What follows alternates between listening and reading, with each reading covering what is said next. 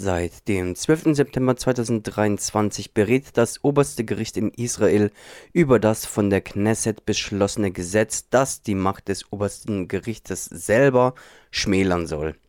Zukünftig soll es nicht mehr möglich werden, Regierungsentscheidungen zu revidieren.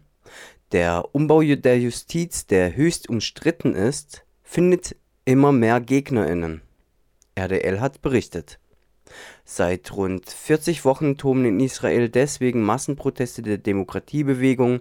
Weltweit erfahren die Proteste große Solidarität. Die Publizistin, Zeitjournalistin und Professorin am DAAD Center for German Studies und dem European Forum an der Hebrew University of Jerusalem, Gisela Dax, sprach Anfang September mit Radio Dreieckland. Was aktuell vom obersten Gericht diskutiert wird, fasst Gisela Dax wie folgt zusammen. Es geht um dieses Gesetz der Angemessenheitsklausel, die von der, der Knesset quasi abgeschafft worden ist. Und das oberste Gericht muss eben in dieser Anhörung darüber entscheiden, ob diese Gesetzesänderung, also diese Abschaffung dieser Klausel, äh, rechtmäßig ist. Das sind diese die mehrere Optionen, die es dafür gibt. Man kann es äh, sagen, ist nicht rechtmäßig. Man kann es an die Regierung zurückschicken, zu sagen, macht da was einen besseren Vorschlag. Oder man kann sagen, das kann gelten, aber erst ab der nächsten Regierung, nicht mehr für diese. Das sind die Optionen. Da muss man sehen, wie, in welche Richtung es dann geht. Ich denke, das wird man dann relativ bald danach wissen. Also nicht am Tag selber, aber man wird sehen, in welche Richtung das dann geht. Das ist in jedem Fall ein, ein, ein wichtiges Datum, auf das man jetzt im Augenblick ganz stark schaut. Mit einer Entscheidung ist jedoch erst in ein paar Wochen zu rechnen. Dass alle 15 Richterinnen des obersten Gerichtes in Israel gleichzeitig zusammenkommen, um über einen Vorgang zu entscheiden, stellt schon allein ein Novum in der Geschichte Israels dar. Bei den gesellschaftlichen und politischen Debatten würde oftmals und vor allem bei reflexhaften Regierungsbefürworterinnen vergessen, welche Bedeutung ein Umbau der Justiz in diese Richtung für die Freiheiten der individuellen Bürgerinnen des Staates Israel hätte, wie Gisela Dax schildert. Also nämlich die Möglichkeit, dass jeder Einzelne tatsächlich eine Instanz hat oder hätte, wo er sagen kann, also da ist etwas schiefgelaufen mit in Regierungsprozessen oder bei Entscheidungsträgern, beispielsweise bei der, bei der Besetzung von wichtigen Posten in Ministerien und anderen Sachen. Also, dass eben dann keine professionellen Befähigungen wichtig sind, sondern man ist dann verwandt, verschwägert oder sonst wie. Und irgendwie äh, habe ich das Gefühl, herrscht dann bei diesem reflexhaften Unterstützen dann im, im Regierungslager das Gefühl, ja, und dann, damit dann unsere Leute drankommen. Also, so etwas, aber dann, da muss man ja auch wissen, wie viele von unseren Leuten können denn dran kommen? Das heißt, äh, dann sind die Posten besetzt und eigentlich so gerne hat man das dann auch nicht, dass dann irgendwelche unfähigen Leute da nur sitzen, nur weil sie Beziehungen hatten. Also dass im Grunde jeder Einzelne in dem Fall sagen kann, also da passt etwas nicht und es gibt eine Instanz, die über der Regierung steht oder die das, die zumindest da, da einschreiten könnte. Ich glaube, das wird nicht unbedingt in Zusammenhang gebracht. Also dass das im Grunde das oberste Gericht ja nicht nur im Dienst von bestimmten Gruppierungen ist, sondern im Grunde potenziell von, von jedem, wenn, wenn, wenn, wenn man sagt, das sind Missstände, die man anprangern könnte. Gisela Dax führt dabei als konkretes Beispiel den Politiker Aryeh Deri der ultraorthodoxen Shas-Partei an, der Teil des Kabinetts Netanyahus war und der außerdem in zwei Strafsachen verurteilt wurde. Deri, so Dax, der zum Innenminister ernannt worden ist, was das oberste Gericht gesagt hat, nach, der hat dieses, dieses, dieses Gesetz da benutzt, der, der, der Unangemessenheit zu sagen, er hatte schon einmal ein, zweimal, einmal saß er im Gefängnis wegen, wegen Macht, Amtsmissbrauch und Korruption und dann gab es einen zweiten Prozess oder ein zweites Verfahren, das, wo man sich dann geeinigt hatte, zu einem Ausgleich und er hatte im Gegenzug versprochen, okay, er wird aber die nächsten Jahre erstmal nicht mehr in die Politik gehen. Und das ist ein Versprechen, das er gebrochen hat. Man hat ihn zum Innenminister ernannt und das oberste Gericht hat gesagt, Entschuldigung, also das ist nicht angemessen und er darf da kein Minister bleiben. Dann hat Netanyahu sich da entschieden dafür, erst einmal das oberste Gericht ihm zu folgen, hat den wieder abgesetzt, obwohl er und gesagt hat, können wir aber ein Gesetz machen, um ihn wieder einzusetzen. Jetzt stellt sich die Frage, würde im Zuge der, der Anhörung das oberste Gericht sagen, ja, diese ganze Klausel, wie sie abgeändert wurde, geht so nicht. Dann kann erstmal gar nichts passieren. Dann hat man zwar eine Verfassungskrise oder Israel hat ja keine richtige Verfassung, aber eine Staatskrise oder etwas, was einer Verfassungskrise ähnelt, also zwei unterschiedliche Sets an Gesetzesbüchern, dann bleibt immer noch das dann erstmal theoretisch. Praktisch wäre es dann, wenn man sich dann entscheidet in der Regierung, also man setzt aber trotzdem den Dere jetzt wieder ein. Also setzt sich quasi über das hinweg, weil man ja ein Gesetz gemacht hat, wo man sagt, das ist uns wichtiger. Und dann wird es interessant zu sein, wer entscheidet dann darüber, dass Arideri in sein Amt zurück darf oder nicht. Der Sicherheitsmann am Eingang zum Ministerium entscheidet er, ob er ihn reinlässt oder nicht. Aber es müsste erst zu so einem Akt kommen, damit, damit diese Krise wirklich zutage tritt, also im, im Alltag. Und das, das muss man, das muss man dann sehen. Aber natürlich, ja, der Schutz von dem Einzelnen als Bürger auch, also die Möglichkeit gegen Prozesse zu klagen. Und das stehen jedem Einzelnen zu.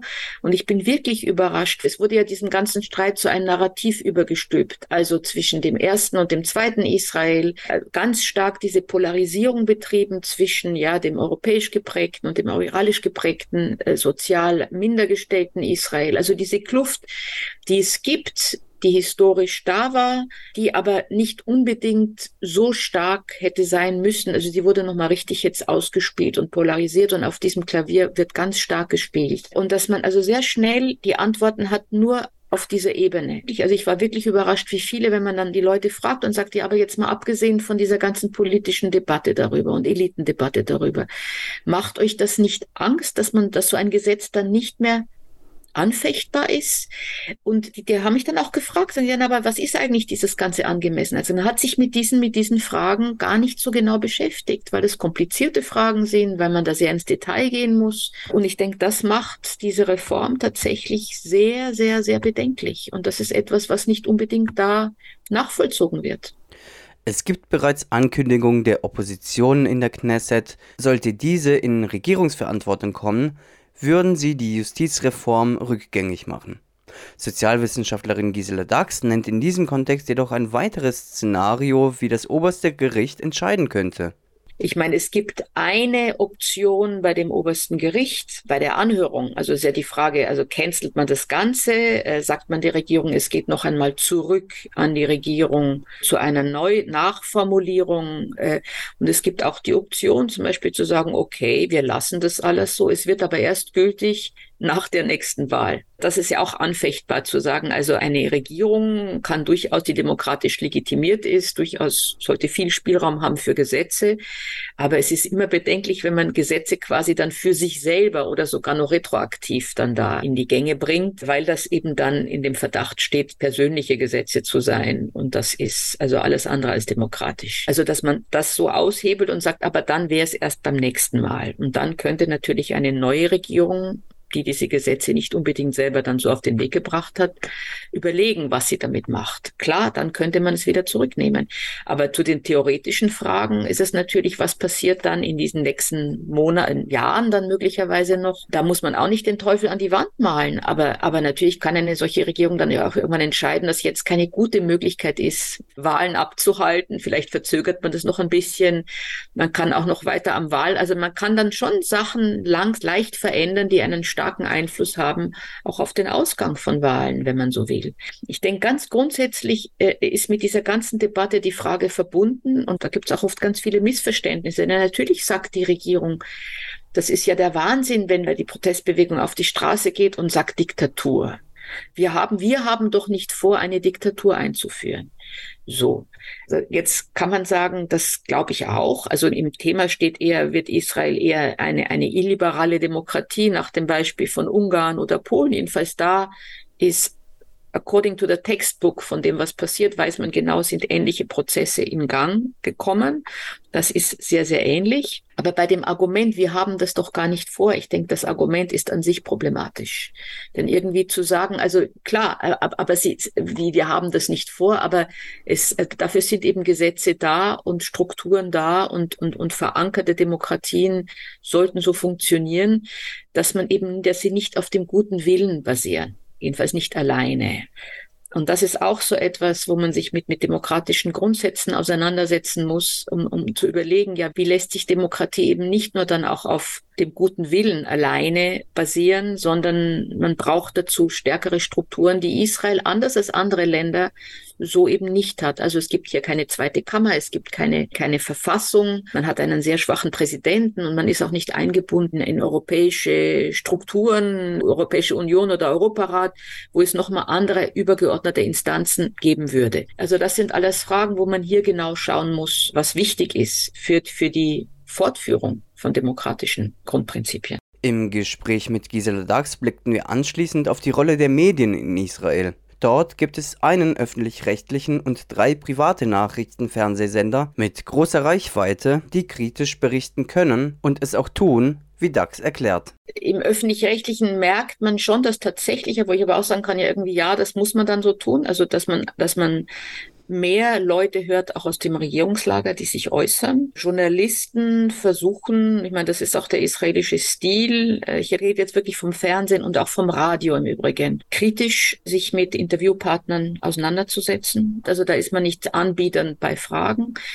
Viele in der Regierung, das ist auch Teil davon, halten eben gerade diese, diese Medienlandschaft per se für auch linksliberal und als Gegner. Also das ist auch so pauschal. Die Sozialisierung der Journalisten Journalisten, also die Art des Umgangs eben kritisch zu sein. Und es gibt einen Kanal, der sich sehr radikal von dieser Landschaft unterscheidet und das ist der Kanal 14, den es schon länger gibt, der ursprünglich als einer der ja, mal religiösen Tradition, Erbekanal begonnen hatte vor, vor, vor vielen Jahren, war Kanal 20 und dann wurde er durch auch Veränderungen im Kommunikationsministerium hat man diesen Kanal dann wirklich an, an, also gleich hinter die drei anderen großen Kanäle gestellt. Das heißt, die dürfen da auch ihre eigenen Nachrichten jetzt bringen. Und das ist wirklich das Sprachrohr, würde ich sagen, der, der, der Regierung. Also da wird ganz heftig wirklich polemisiert und da ist einer der großen Pfeiler, würde ich sagen, der Berichterstattung ist, auf die anderen Journalisten drauf zu hauen,